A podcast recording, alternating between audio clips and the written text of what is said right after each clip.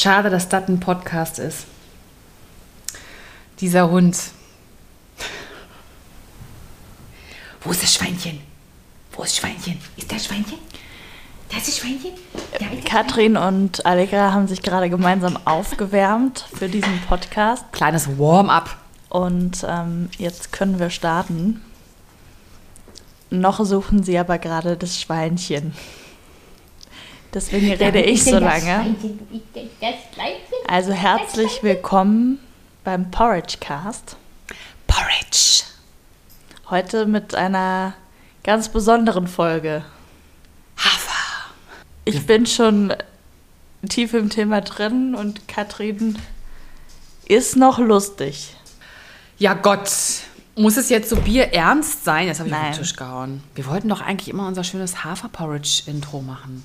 Du hast mir gestern gesagt, vielleicht sollten wir es nicht mehr tun. Wir können auch einfach das alte vom letzten Mal Deswegen reinschneiden. habe ich mich nicht getraut. Okay, alles klar, wir fangen mal von vorne an. Weiß ich nicht, oder? Ach, wir sind eigentlich schon ganz gut drin. Oder? Ja, wir sind super drin. Ja, okay, warte mal, ich muss mal ganz kurz, ich muss jetzt kurz ernsthaft werden, weil wir haben heute ein ganz ernstes Thema. Wie geht's dir, Inga?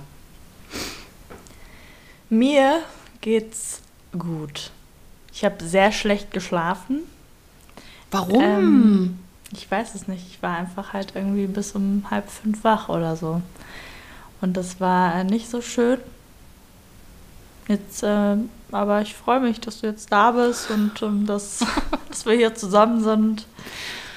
Und ähm, ja, irgendwie stehen heute so ein paar schwerere Themen, Themen ins Haus. Das hat sich so ergeben. Und das ähm, ist irgendwie auch ein scheiß Start, weil jetzt alle so denken, oh nee, schweres Thema, ich schalte mal ab. Wie geht's denn dir, Katrin? Och, mir geht's ganz gut. Ich bin auch ein bisschen müde. Äh, weil wir auch, äh, äh, weil wir so viel unterwegs auch waren wieder die Woche und ähm, weil man so unter Freundinnen und Bekannten ähm, sich natürlich auch so unterhält über die ein oder andere Folge. Und das fand ich ganz interessant, ganz spannend, wie das so aufgenommen wird und wie unterschiedlich die Meinungen sind und wie weit die Meinungen zu bestimmten Themen auseinandergehen. Auf jeden Fall haben wir überlegt, fangen wir damit jetzt nochmal an und dann so gedacht, naja, es ist ja irgendwie auch ein Prozess und ähm, dadurch, dass wir Reaktionen von euch bekommen, ist es so ein stetiges Weiterentwickeln. Und deswegen wollten wir auch nochmal kurz auf das Thema Drag eingehen. Es fing schon auch wieder mit dem Schnurrbart an. Ja? Dass ich am Mittwoch hatten wir im Theater ein Schnurrbart an. Ne, ich habe den wieder abgemacht, Du weil hast er hat deinen mir ein bisschen wehgetan. Genau, ausgezogen. ausgezogen. Ich habe ihn ausgezogen. Aber Ähm. eigentlich waren doch bei dir die Reaktionen auf deinen Schnurrbart sehr positiv, oder? Es Ja, haben sich viele gefreut. es haben sich äh, viele gefreut. Man kommt auch schneller ins Gespräch mit Schnurrbart. Und dann ging es irgendwie auch nochmal so drum, warum sind Drag Queens so viel populärer als Drag Kings? Die Frage haben wir uns gestellt. Und äh, auch nochmal ein bisschen was dazu gelesen. Und ähm, Wir waren, wir waren einfach in einer illustren Runde und da kam das ein oder andere Thema, wie zum Beispiel auch nochmal dieses Thema über Drag Kings und Drag Queens kam nochmal auf. Und ähm, da kam dann der Satz oder die Meinung, naja, also eigentlich sind doch Drag Queens, das ist ja eigentlich viel interessanter als Drag King. Also die Verwandlung, das ist ja eigentlich viel, viel äh, interessanter und das äh, Drag King und so. Also erstens ist es ja relativ unbekannt. Noch, ist ja noch, noch eine junge. Nee, tatsächlich nicht. Das habe ich nämlich gestern noch mal gelesen, dass in den 20er, 30er Jahren schon die ersten Drag Kings unterwegs waren. Und das ist aber einfach dadurch, dass es Frauen sind, die das verkörpern, nicht so eine Wertschätzung, nicht so einen Fokus bekommen hat und gar nicht die Möglichkeit, ähm, so sehr an Popularität zu gewinnen wie die männlichen Darsteller, die Queens machen. Dann wird gesagt, hey, die Verwandlung ist größer, es gibt mehr zu gucken. Natürlich, weil Frauen sind das schönere Geschlecht. Ich finde, wenn man sich mal so Bilder von Drag Kings anguckt, das ist so krass, was es da für Verwandlungen gibt. Es gibt ja auch es ist ja so, als wenn man sagt, ah, der typische Mann trägt einen Anzug, Schnurrbart. Viel mehr ist da nicht zu holen. So, ist das Einzige, wie man sich verkleiden kann. Das ist ja Quatsch.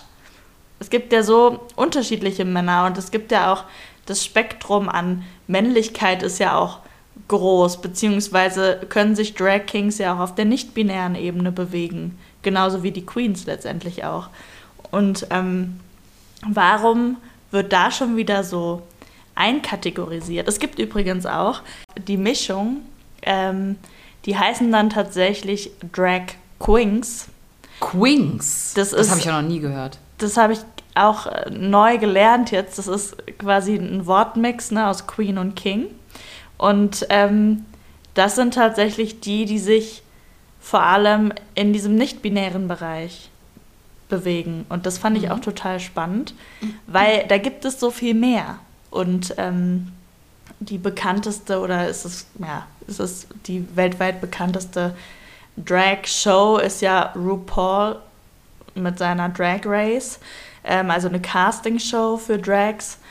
Und ähm, da habe ich gestern auch noch mal ganz viel zugelesen, wie sexistisch das auch ist, teilweise, ähm, weil da tatsächlich nur Platz ist für Männer, die sich als Frauen verkleiden und man gar nicht sagen könnte als Drag King, ich würde hier gern mitmachen, selbst wenn man die krasseste Show irgendwie ähm, zeigen würde. So, also da geht es dann auch wieder nicht ums Können letztendlich. Sondern ums Geschlecht. Das sind, genau, es sind super Leute dabei. Das ist auch das ist alles ja, gut. Das brauchst du nicht extra betonen. Darüber reden wir ja gar nicht über.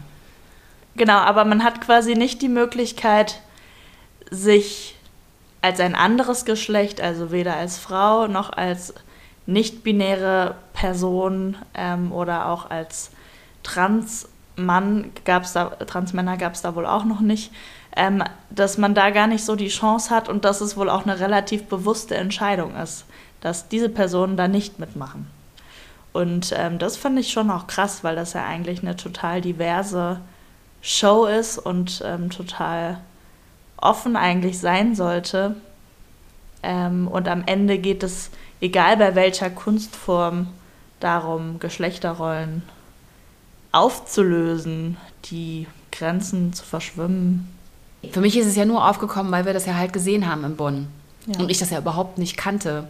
Und wir halt ähm, ja ein paar Gespräche hatten und es halt auch, die, die, die, dass es ja immer, die, immer noch diese Meinung gibt, so, ja, aber Drag Kings, das ist ja, das ist ja eher uninteressant, weil das Interessantere ist ja nun mal die Drag Queen. Da ist ja die Verwandlung viel größer, ist ja viel interessanter. So, dass es ja da in vielen Köpfen ja auch immer noch so ist, ähm, nee, das ist irgendwie besser, interessanter, wenn Männer das machen. Also wenn Männer zur Frau werden. Das ist, das ist viel, viel spannender.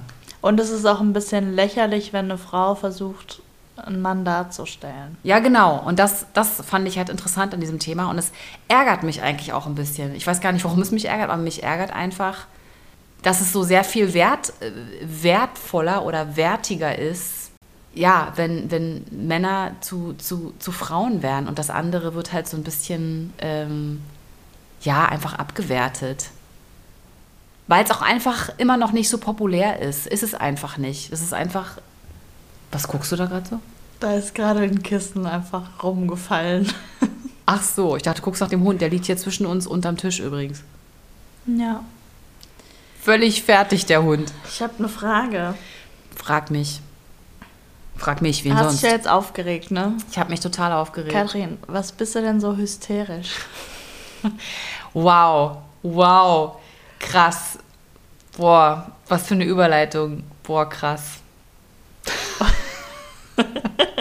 Jetzt ist das macht mich richtig aggressiv. Was bist du so hysterisch? Das ist ja eine, eine, eine Beschreibung äh, ein, für, ein, äh, für einen Zustand, für einen weiblichen Zustand. Ne? Das ist ja eigentlich so, wo man sagt, also es gibt ja also eigentlich den Begriff hysterische Frau. Gibt es einen hysterischen Mann? Nein. Nee. Nee, gibt nur hysterische Frauen hysterische Frauen. Ja. Galt früher mal als reine Frauenkrankheit, Hysterie. Hysterie.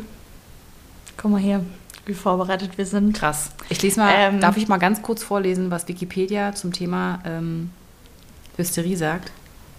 Ja, klar. Hysterie, also Hysteria, kommt aus dem Altgriechischen und äh, bedeutet Ger Gebärmutter. Also Richtig. lateinisch Uterus. Das ist das geläufigere medizinische Wort. Krass.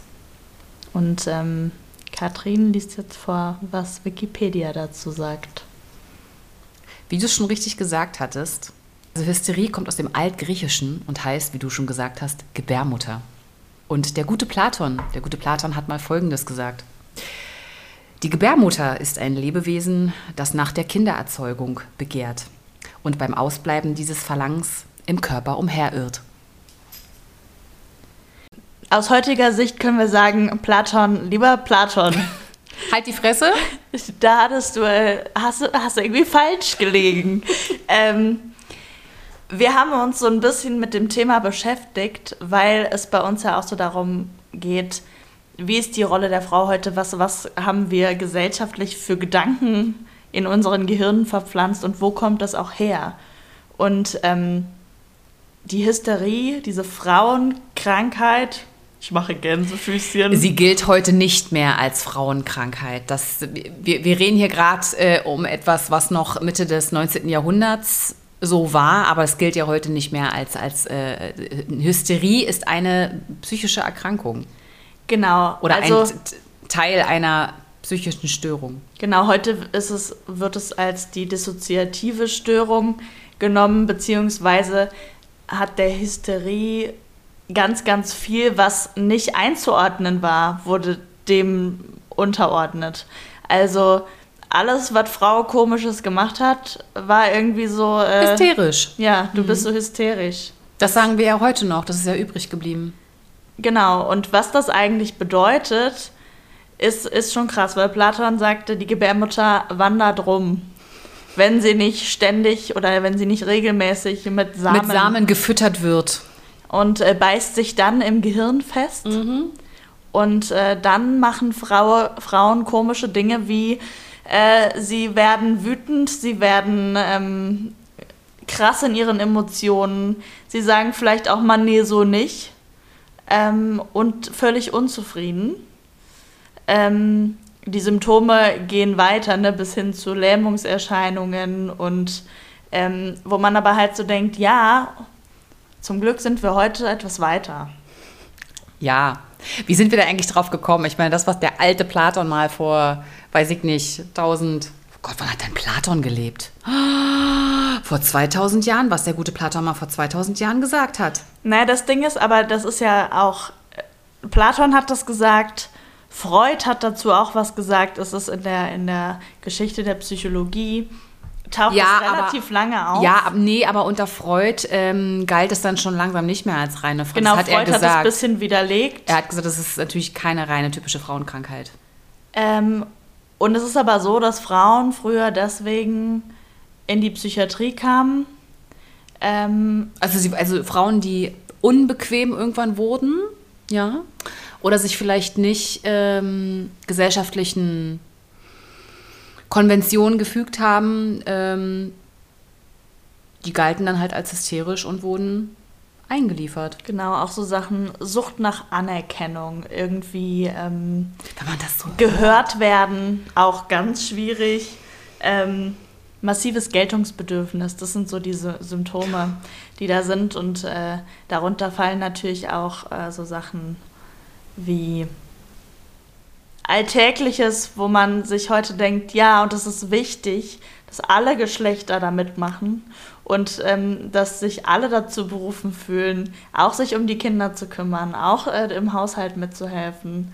Und ähm, das sind alles schon Sachen, wo die Frau früher anfing, hysterisch zu werden und als ähm, schwierig zu gelten.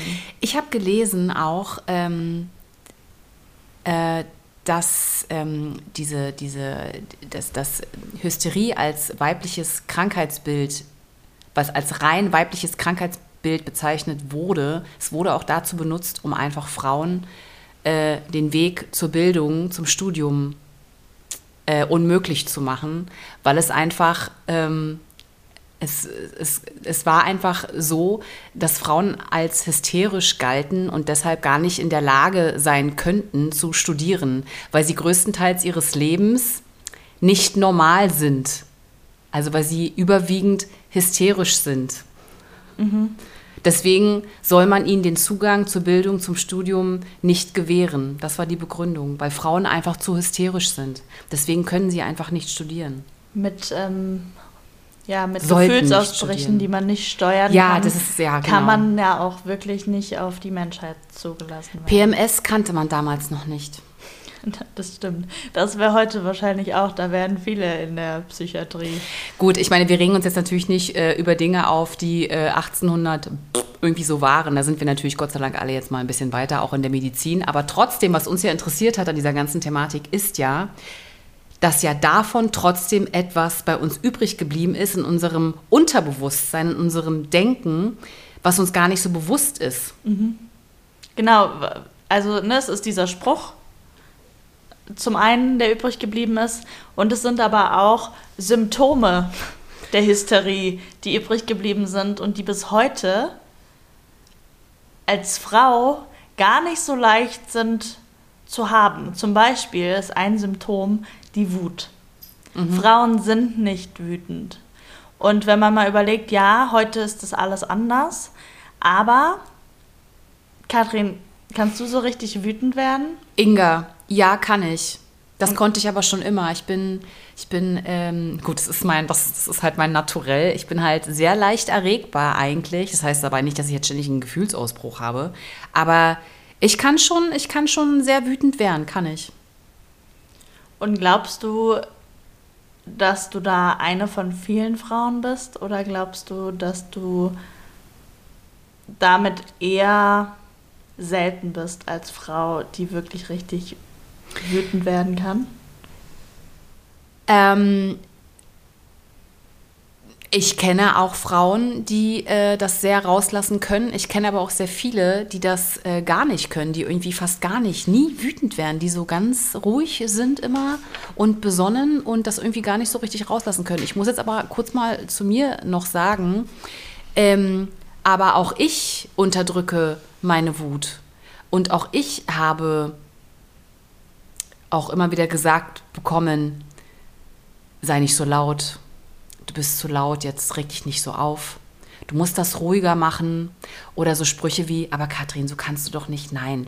Mal, wenn du, wenn du was, wenn du als Frau jetzt irgendwie was äh, verhandeln willst oder erreichen willst, du musst das viel ruhiger machen. Du musst das, du musst da viel mehr mh, hm, überlegter, ruhiger rangehen. Zehn mal bis 23. Also halt mal so auf den Tisch hauen und sagen, auf den Tisch hauen und sagen, ähm, was man will, wofür man steht, das ist ja so was Männliches. Und wenn eine Frau das macht, ist sie zu viel, dann ist sie zu laut. Dann kriegt sie gesagt, bitte, bitte. zickig heute. Ja, genau, bist du zickig heute, hast deine Tage. Ich habe mir ziemlich oft anhören müssen, ob ich meine Tage habe. Wirklich, ist das wirklich so?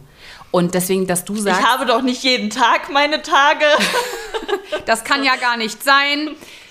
Nein, aber auch wenn du jetzt zu mir sagst, ob ich eine von wenigen Frauen bin, die Wut immer raus, äh, äh, rauslassen kann, weil du mich jetzt halt so kennst, dass ich mich auch ziemlich schnell aufrege, behaupte ich trotzdem von mir, dass ich mir sehr oft auf die Zunge beißen muss und mich sehr oft zurückhalten muss, weil man ansonsten mit mir nicht umgehen kann, weil ich das nicht rauslassen darf. Es gibt aber sehr oft Situationen, wo ich scheiß wütend bin und ich es mir selber aber verbiete rauszulassen.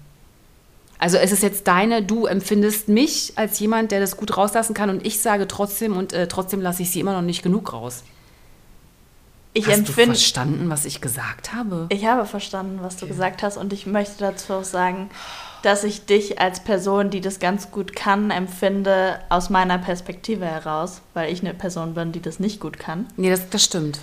Und ähm, ich liebe das, wenn du es rauslässt, um ehrlich zu sein weil ähm, ich finde es richtig gut ich, und ich wünschte mir für mich manchmal, ich könnte das besser. Und ähm, ich weiß auch, dass du es oft nicht machst. So, und es ist jetzt auch nicht so, dass du hier jeden Tag irgendwie was zusammenschreist, so. Aber ähm, allein dieses zu formulieren, ich bin jetzt wütend, dass man dann nicht rausgeht und äh, den nächsten Besten irgendwie vors Schienbein tritt, ist ja irgendwie auch klar. Aber ähm, Wut ist so wichtig. Wut ist ja auch nur ein Mittel zum Zweck. Wut ist ja. Na, Wut zeigt dir was. Wut zeigt dir an, dass du mit irgendwas unzufrieden bist oder dass irgendwo eine Ungerechtigkeit herrscht ähm, oder ein Missstand. Wut gibt dir den Antrieb, eine Lösung anzugehen, eine Veränderung. ein Problem anzugehen. Ja. Und das ist eigentlich ja nur positiv. Warum ist, warum ist Wut so negativ behaftet? Ja, also Wut bei Frauen wird immer schnell als, als zickig oder als hysterisch halt ähm, definiert oder empfunden. Und ähm, ich liebe ja diesen Spruch von Beziehungsratgebern. Männer wünschen sich entspannte Frauen. Ey, fuck you. Wirklich, fuck you. Ich wünsche mir auch einen entspannten Mann. Aber so entspannt ist es nicht. Und wenn einige Herrschaften sich darüber aufregen, dass äh, ihre Frau oder Freundin äh, heute schon wieder so anstrengend, äh, zickig oder hysterisch ist, fragt euch mal, warum. Es ist halt immer so, du darfst als Frau nicht so, nicht so viel fordern Du musst einfach zufriedener sein. Gib dich mit dem zufrieden. Ne? Und ähm, die, diese Wut, die man hat als Frau auf ähm, viele Ungerechtigkeiten, die immer noch da sind zwischen Mann und Frau, die darfst du gar nicht so rauslassen, wie zum Beispiel über den Job. Das ist in unserer Branche, wir haben das Thema so oft. Es gibt immer noch so viele Ungerechtigkeiten, ob es jetzt äh, beim Gehalt ist oder bei der Besetzung ist. Es gibt einfach so viele Ungerechtigkeiten, die kann ich auch hier jetzt zum Beispiel, die kann ich euch eigentlich gar nicht so hinklatschen, weil am anderen, am anderen Ende der Leitung irgendjemand sitzt und sich denkt, ach, jetzt ist sie deprimiert als Frau. Mit der Katrin kann man nicht so gut arbeiten. Die, die ist ja schwierig. So wütend. Nee, ich sage euch einfach nur, es stimmt hier etwas generell in dem System nicht. Ich sage es euch, aber wenn ich diese unbequeme Wahrheit ausspreche, bin ich schwierig. Ja, und das ist sie nicht. Nein, das ist sie nicht. Ich bin ganz lieb. Ja. Aber ich habe mich gerade schon wieder aufgeregt, merkst du? Ich merke das. Ich finde das immer schön. Ich merke das im Bauch. ja, es ist ja auch, es ist, ich glaube, es ist so, mh, mm, wenn, ich rede jetzt mal von männlich gelesenen Personen und weiblich gelesenen Personen. Ja. Ähm, wenn eine männlich gelesene Person wütend ist, dann wird es, glaube ich, oft so auf die äußeren Umstände bezogen. Dann wird gesagt, oh, das war aber jetzt auch. Und ähm, ah, hat, hat er recht, ja, muss er jetzt mal rauslassen. Und bei weiblich gelesenen Personen ist es, glaube ich, ganz oft, ähm, es geht direkt auf die Persönlichkeit. Da geht es nicht um die äußeren Umstände, sondern es wird sofort auf die Persönlichkeit bezogen. Ähm, und dann ist es direkt so, ah, die Katrin, die hat heute wohl nicht so ihr Tag. Nee, die macht ah, Probleme auch vielleicht. Hm. Schwierig. Ja. Und ich glaube grundsätzlich von, von den Gründen wütend zu sein und auch von der Art wütend zu sein, sind eigentlich alle Geschlechter gleich angelegt. Nur die Gesellschaft zieht es weiblich gelesenen Personen ab. Sie das spricht es ihnen ab. Nicht so.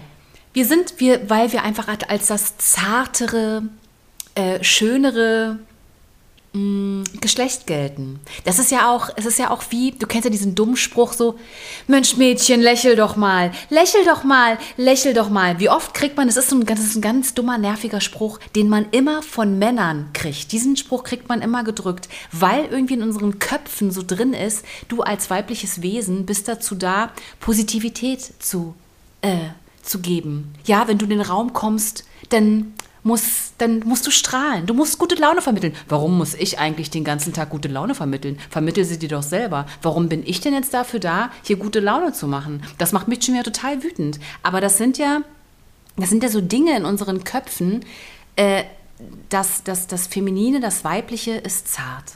Das ist nicht laut. Das ist positiv. Das strahlt, das äh, macht gute Laune, das, ähm, das, ist, das ist irgendwie, das, das, das gibt Geborgenheit. Da passt Wut irgendwie nicht. Das stimmt. Mich würde mal interessieren, du hast jetzt gerade dieses Beispiel gebracht ähm, mit Mädchen lächel doch mal. Ja. Mich würde mal interessieren, wem von euch da draußen dieser Spruch schon gesagt wurde. Ich würde sagen, wir machen da mal eine Umfrage in der Instagram-Story. Ja, und auf einer Skala von 1 bis 10, wie hardcore nervt dieser Spruch, Mensch, Mädchen, lächel doch mal. Na, ich finde, Nerven ist das eine und das ist wieder auch eine typische Sache, dass du jetzt sagst, das nervt. So. Ja. Ja, das nervt, aber das ist eigentlich nicht das Problem, weil das Problem ist fucking tiefer. Ja. Das ist, man kann es eigentlich auch schon mit in die Sexismus-Schiene bringen. Ähm, und es ist einfach so, ah, okay, jetzt hat sie sich wieder damit abgefunden. Es nervt halt ein bisschen, soll er, soll er das aber mal weiter sagen, so, nee, warum? Das, das, hat, das hat keiner zu sagen. Also wenn jetzt, keine Ahnung, wenn mich jemand super gut kennt und irgendwie merkt, heute stimmt was nicht und es hinterfragt und dann ist es aber was, was nicht so schlimm ist, wenn man dann mal sagt, hey, komm, mach mal ein, mach mal ein fröhliches Gesicht, so, ist es ja was anderes. Aber dieser Spruch kommt ja von Menschen, von Männern, die dich nicht kennen.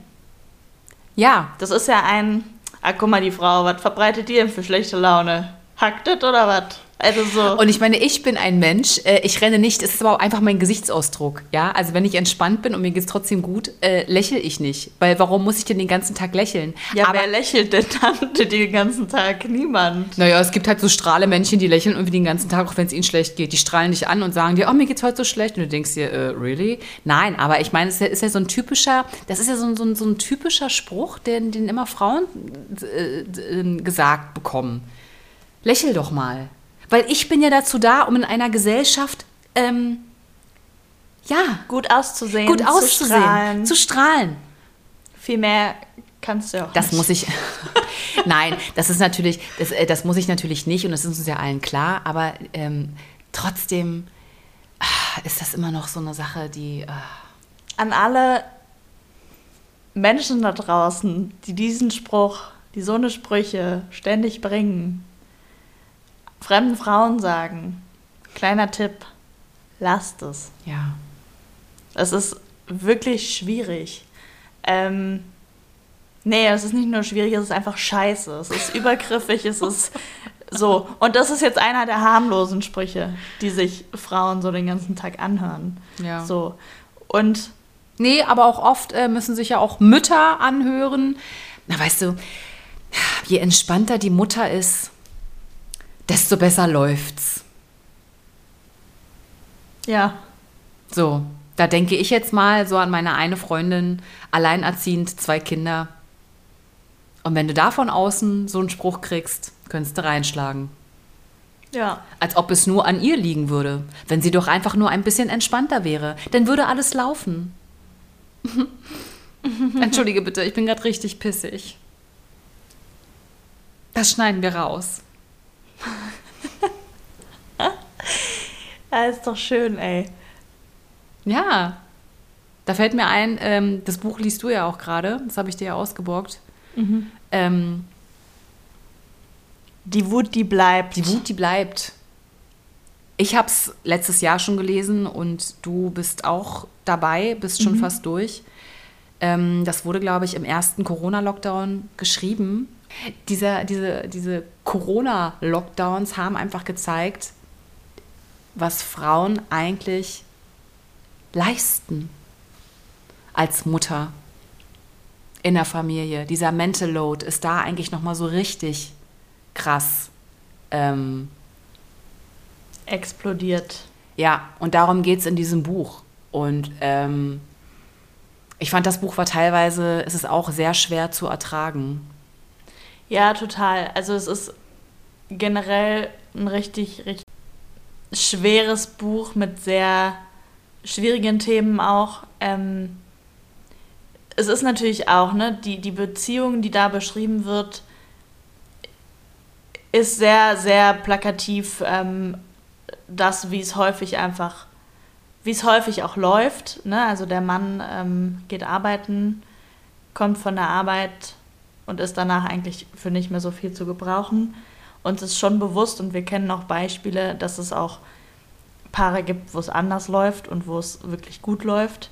Ähm, aber es ist trotzdem auch, so wie das beschrieben wird, sehr echt an dem, wie man es auch ganz, ganz viel sieht ne? und wie, wie die Realität irgendwie auch ist. Und ähm, dann natürlich in dieser Extremsituation, die wir ja alle auch in irgendeiner Art und Weise erlebt haben. Deswegen ist das Buch vielleicht auch nochmal dichter an einem dran, weil das die Corona-Situation beschreibt, die für uns alle noch nicht so weit weg ist und mit der wir alle unseren eigenen Struggle hatten, ähm, eingesperrt zu sein in der Wohnung. Und ähm, da ging es uns, da waren wir noch sehr privilegiert, wobei man da auch wieder sagen muss, für und wieder, ne, wenn man so, wir haben ja beide alleine gelebt quasi in der Zeit und ähm, es ist nicht cool, die ganze Zeit alleine zu sein, aber ich stelle mir vor, wenn ich jetzt noch zwei Kinder mit in der Wohnung gehabt hätte und vielleicht äh, noch ein Job, Homeoffice. Genau, und das ist einfach so ein alter Falter, wenn man dann in einer Stadtwohnung wohnt, wo du halt wirklich irgendwie keine Möglichkeit hast, mal noch in den Garten zu gehen oder so ähm, harte Situation und Respekt an alle Frauen und Männer und Menschen da draußen, die das äh, so, so geleistet haben. Und in diesem Fall ist halt einfach das klassische Bild, ähm, was die Mehrheit der Menschen auch einfach betrifft und mhm. ähm, wo wir jetzt für uns ne, die Rolle der Frau auch einfach rausnehmen, ähm, abgebildet. Und das ist, es ist krass und es geht um eine Frau, die das nicht schafft die diesen Druck. Oh, mir wird, mein Herz wird ganz, gleich ganz schwer, wenn ich an dieses Buch denke. Es tut, ja, Entschuldigung, ich habe dich unterbrochen. Nee, alles gut. Also die diesem Druck letztendlich nicht standhält, weil der Druck schon vor der Corona-Situation so hoch war, weil sie alles alleine gemanagt hat, weil von ihr immer mehr erwartet wurde, weil sie nie sich auch mal um sich kümmern konnte. Und ähm, in diesem Buch ist die beste Freundin, finde ich. Ähm, das ist so das große mhm. ähm, ja, Gegenstück dazu, weil die beste Freundin ist selbstständige Autorin. Das und hat komplette Gegenteil im Prinzip von ihr. einen KünstlerInnen-Alltag. Ja. Ähm, ist sehr selbstständig und ähm, hat auch das Gefühl, ah scheiße, ich muss jetzt auch mal bald hier Kinder kriegen. Die Zeit läuft ab ähm, und die Gesellschaft will das so. Ich vielleicht auch, aber eigentlich weiß sie es nicht so genau. Ähm, und da auch so diesen, diesen Weg zu finden, was ist eigentlich das, was ich wirklich will? Wie viel von dem, was ich will, was ich glaube zu wollen, ist wirklich, kommt aus mir? Und wie viel von dem, was ich denke, was ich will, ist von außen? Dass das gar nicht so einfach ist, manchmal zu unterscheiden, ist das wirklich das, was ich will? Oder versuche ich hier gerade noch irgendwie einen Teil zu erfüllen? Total. Und ich meine, so dieses, das hatten wir in der letzten Folge auch, wenn ich groß bin, will ich ein Haus und Kinder und einen Mann. So. Nicht jeder. Genau. Ähm, und das ist aber auch dieses, ja, mit diesem Gedanken wird man ja groß und dafür braucht man keine Eltern haben, die da jetzt besonders drauf pochen, sondern dafür muss man einfach nur in dieser Gesellschaft groß werden. Und wie krass ist es bitte? Und dann musst du an den Punkt kommen, dass du irgendwann dich damit auseinandersetzt. Will ich das wirklich? Und wenn aber irgendwie das alles sich okay anfühlt, warum sollst du dich dann damit auseinandersetzen? Mhm. Ich habe in den letzten Jahren einige Frauen kennengelernt, die sich nach 15, 20 Jahren Ehe von ihrem Mann haben scheiden lassen, weil die Kinder jetzt aus dem Haus sind und ähm, jetzt irgendwie so klar ist, ja, okay, eigentlich, ich glaube, eigentlich wäre ich schon viel früher, hätte ich eine Beziehung zu einer Frau aufgebaut, aber es war auch okay für mich, aber halt mehr als okay war es dann rückblickend irgendwie auch nicht. Ähm, und es hat aber nicht angeeckt, deswegen kam die Situation gar nicht, dass diese Personen sich so sehr damit auseinandergesetzt haben, dass die dieses gesellschaftliche Bild in Frage gestellt haben. Und das finde ich so krass und dafür bin ich dankbar, dass für mich das mit den Männern einfach nicht in Frage kam und ich mich damit auseinandersetzen musste. Es hat auch lange genug gedauert, bis ich das für mich dann auch so klar hatte, ähm, weil ich auch so stark das im Kopf hatte, hä, was, was ist jetzt los? Eigentlich muss ich doch jetzt mal anfangen, hier irgendwie mich in einen Typen zu verlieben. Nee, so. Aber das ist dieses Unterbewusste, was wir alle irgendwie so in uns haben, dieses heteronormative. Und das ist so krass. Mhm. Und das ist auch mit der Wut so. Ja, total. Und ich glaube, nur durch sich wirklich mal, und da, dafür muss man es aktiv machen, sich mit Themen auseinandersetzen, die einen vielleicht auch gerade nicht betreffen, ähm, kommt man da auch irgendwie weiter und kann sich ja dann irgendwie von Sachen abgrenzen und oder sagen, oh hey, ja, das ist doch was für mich. Also, und da geht es ja um, um ganz, ganz viel. Und diese Frau in diesem Buch, für die war es irgendwie zu spät. Ja, die war gefangen in dem System, wo sie. Na, die, sie hat ab, sie hat aufgegeben.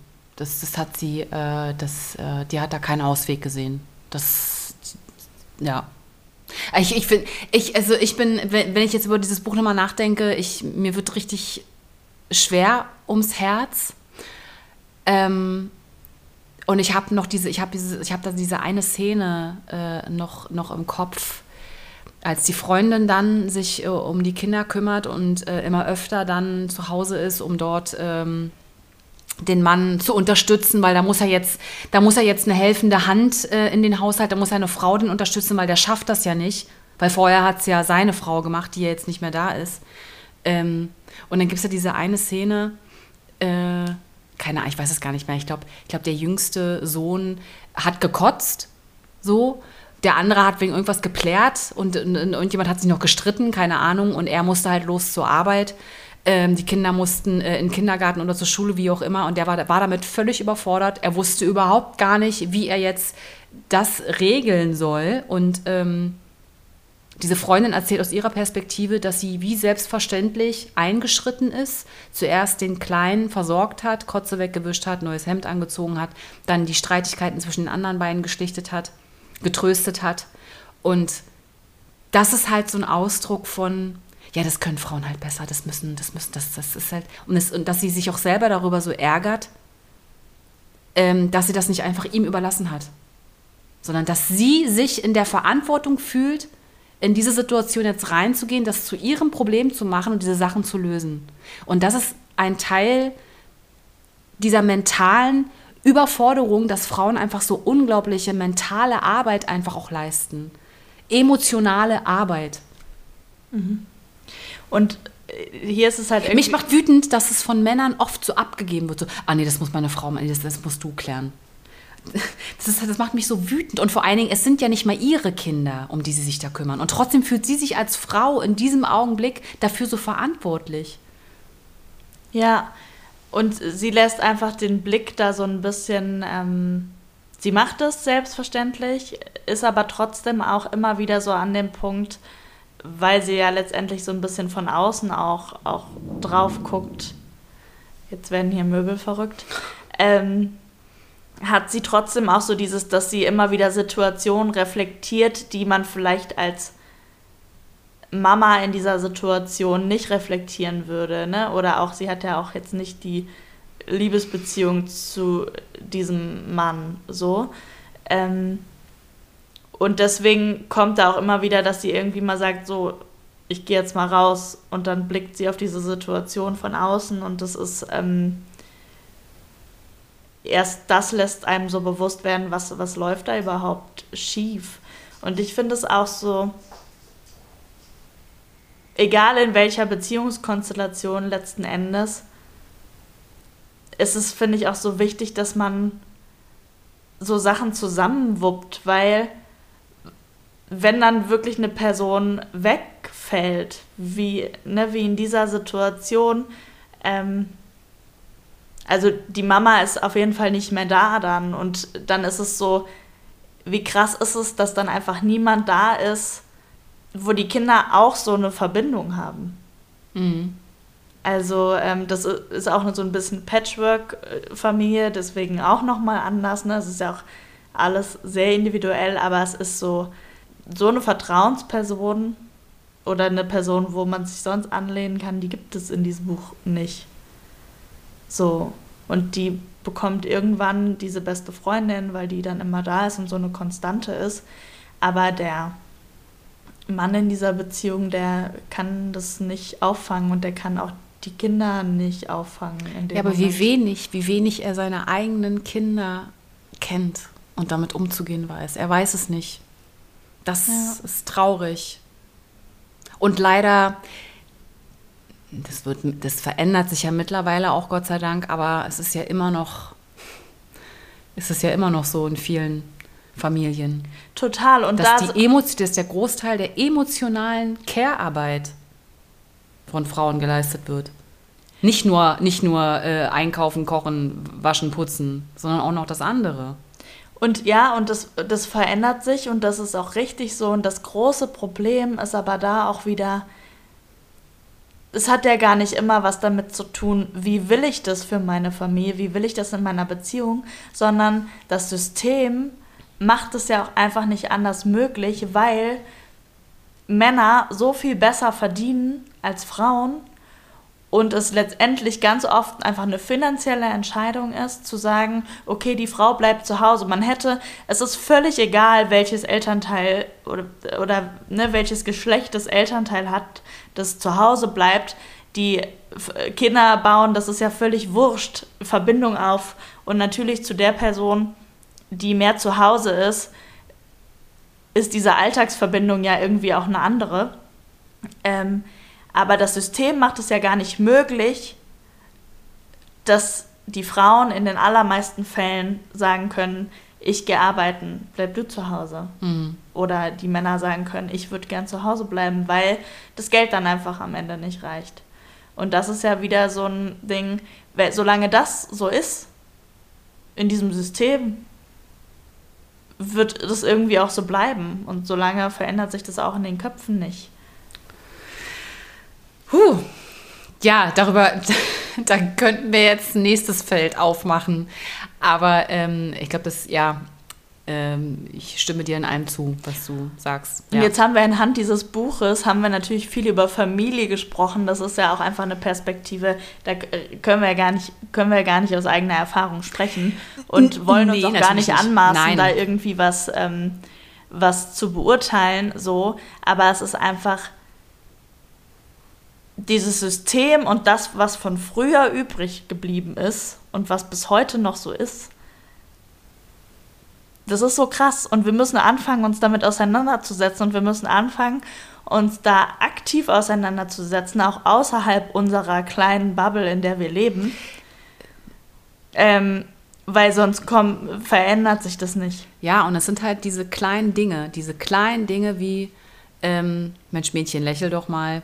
Das heißt ja nicht, dass ich in diesem Augenblick immer jedes Mal rumschreien muss, aber das sind so, es gibt einfach so viele kleine Dinge in unserem Alltag, wo wir drauf, glaube ich, mehr drauf achten müssen und uns selber, glaube ich, ermahnen müssen, ertappen müssen, ähm, zu erkennen, was läuft ja einfach gerade falsch. Und es ist sehr an, das, ich finde das auch sehr anstrengend. Aber ich glaube, dass wir diese Anstrengung brauchen, damit es sich verändert. Und es muss sich auch im Kleinen verändern.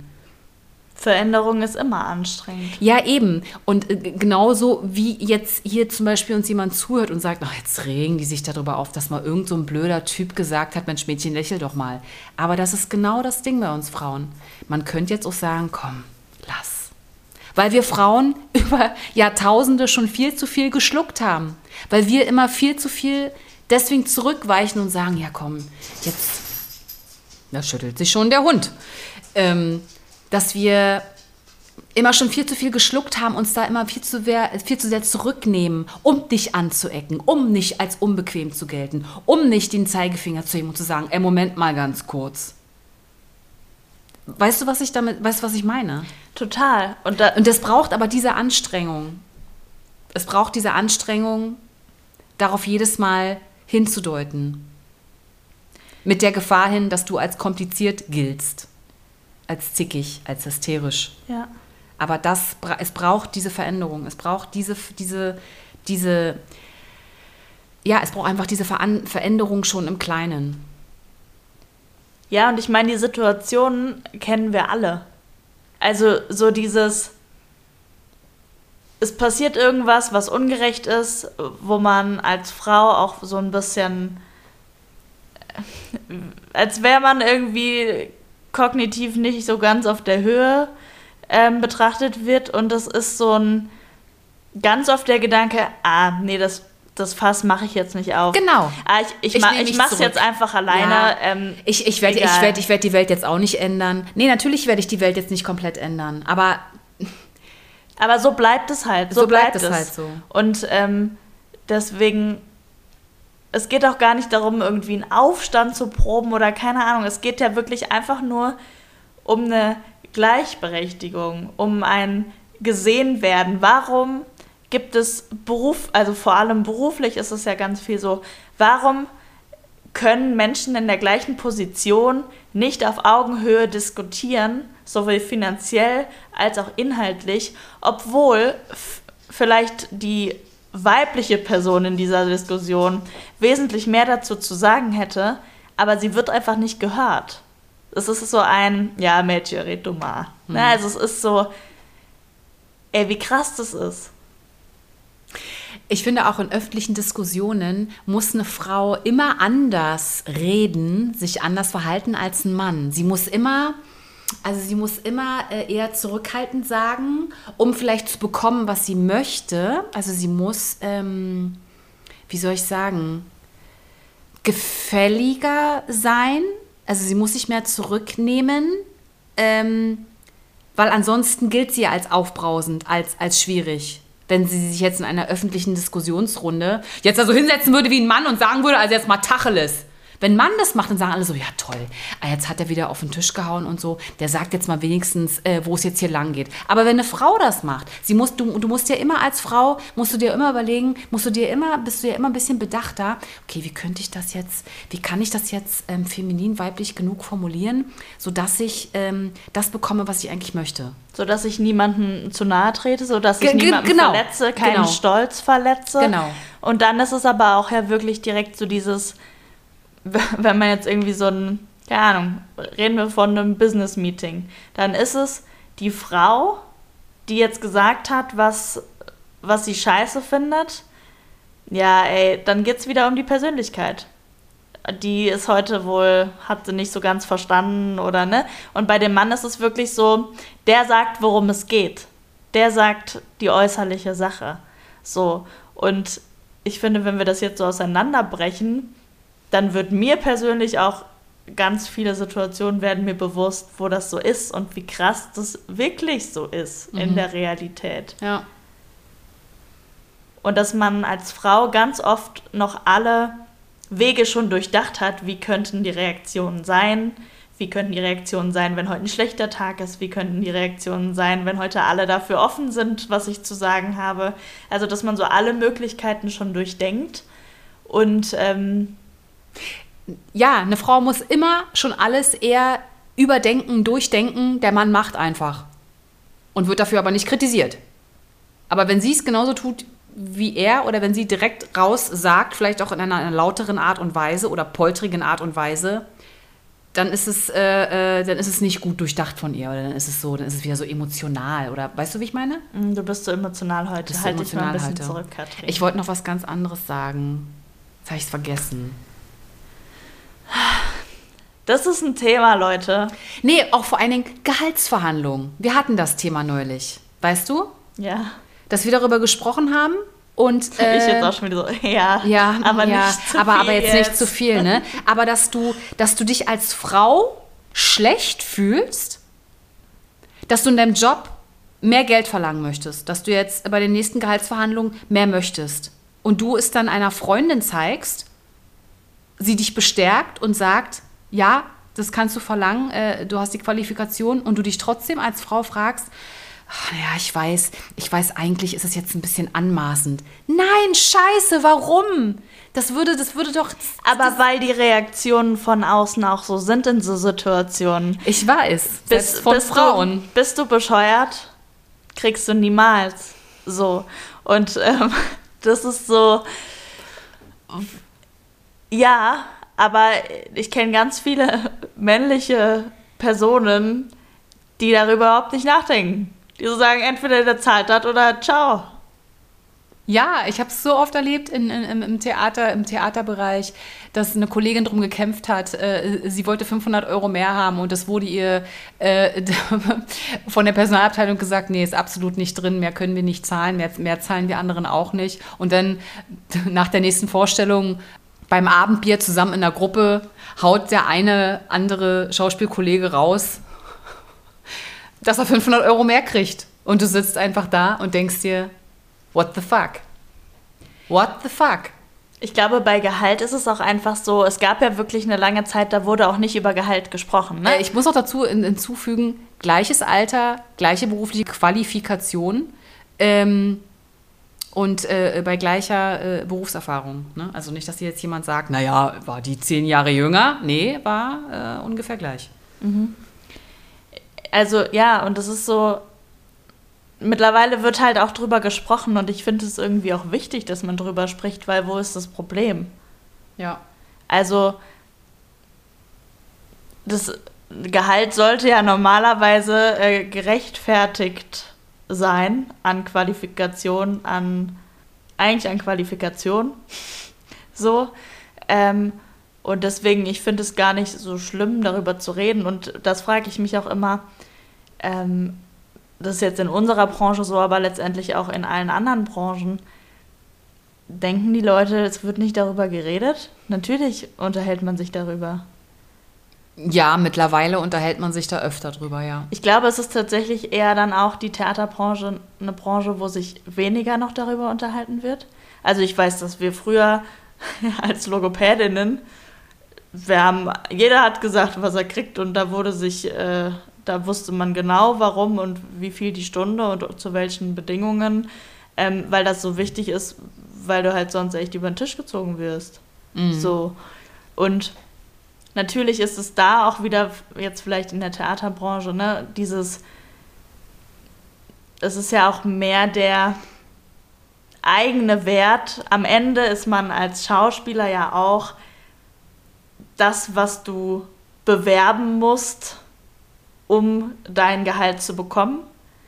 Dann ist es natürlich irgendwie auch lange oder ist es auch immer noch wichtig gewesen, dass man für sich selber, dass es wichtig ist, dass ich mehr bekomme als meine Kollegin, damit ich mich besser fühle.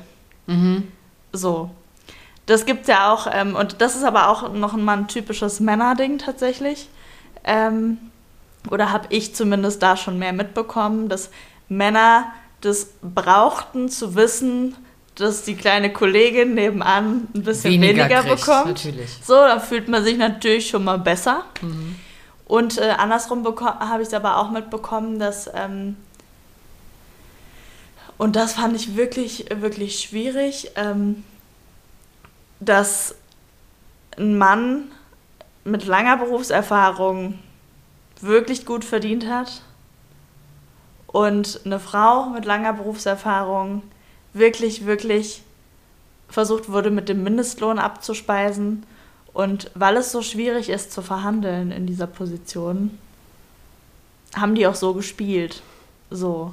Und das ist eine ganz alte Erfahrung, von der ich berichte. Da ist auch nicht nachzuvollziehen, um wen es geht, aber es ist so, ähm, wo ich so denke, ich als Arbeitgeberin ich hätte so ein schlechtes Gewissen, wenn ich einer Person mit richtig Standing dieses Gehalt anbieten würde. Dieses Gehalt eines, ich meine, dass man als AnfängerInnen weniger verdient, alles gut, ne? Aber, ähm, hallo? Du, ich könnte ewig so weitermachen. Mir würden so viele Beispiele einfallen, aber ich glaube, das äh, sprengt gerade jetzt hier irgendwie ein bisschen in unseren zeitlichen Rahmen. Wir kommen wieder. Wir kommen wieder. Thema. Ja, aber ähm, ich bin mir ziemlich sicher, da haben andere auch noch viel zu, zu sagen und das könnt ihr auch gerne tun. Über Instagram. Wir sind jetzt auch bei Instagram. Sprecht mit uns. Schreibt uns. Was sind eure uns. Erfahrungen dazu? Ich finde das ultra spannend. Ja. Und wir werden da bestimmt nochmal drüber reden. Ich bin mir ziemlich sicher.